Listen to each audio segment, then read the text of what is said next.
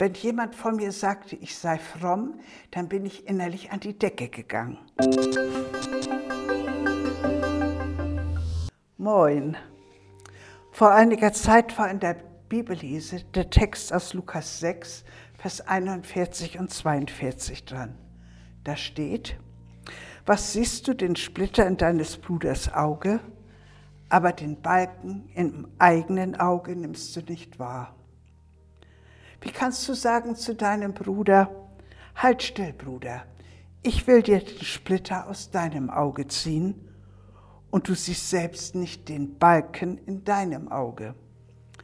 Du Heuchler, zieh zuerst den Splitter aus den Balken aus deinem Auge, dann kannst du sehen und den Splitter aus deines Bruders Auge ziehen. Mir fiel dazu Folgendes ein. Bei mir war der Begriff fromm immer sehr negativ besetzt. Nicht nur, weil es total altmodisch war.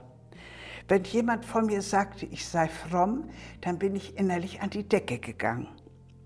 Warum nur? Denn fromm bedeutet doch von Gott geprägt. Das ist doch nicht negativ. In meinem Elternhaus hatten wir das große Wilhelm Busch Album. Ich habe da gerne drin gelesen und da wurde neben Max und Moritz auch von der frommen Helene berichtet. Die war ja meiner Meinung nach so was von scheinheilig. So setzte sich in meinem Kopf fest, fromm ist gleichbedeutend mit scheinheilig. Rufen wir uns das Gedicht mal in Erinnerung. Es wird ja in anschaulichen Bildern unterstrichen die Versuchung. Es ist ein Spruch von alters her, wer Sorgen hat, hat auch Likör. Nein, ruft Helene, aber nun will ich's auch ganz und ganz und ganz und ganz gewiss nicht wieder tun.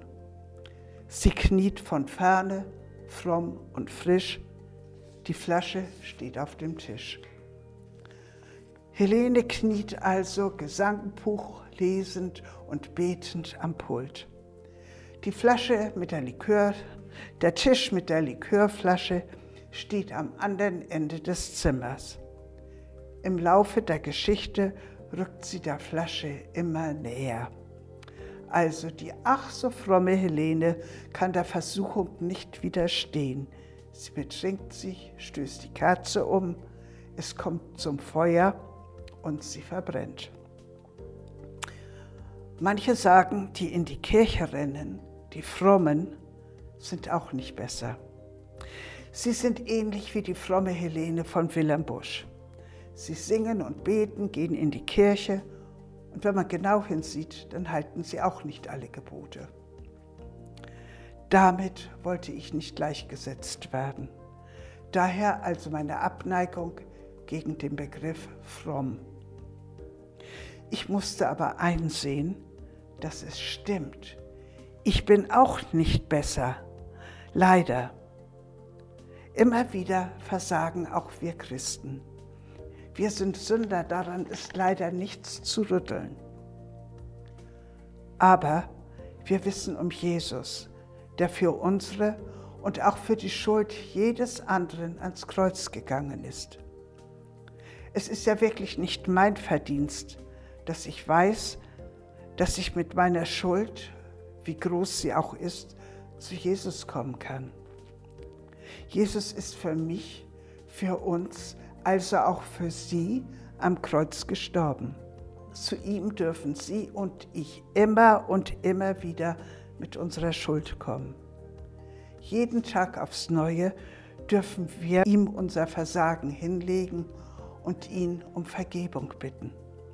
Und das Wunderbare ist, dass er dann auch unsere Schuld vergibt. Bitte nehmen Sie doch dieses Angebot, das Jesus macht, auch für sich in Anspruch.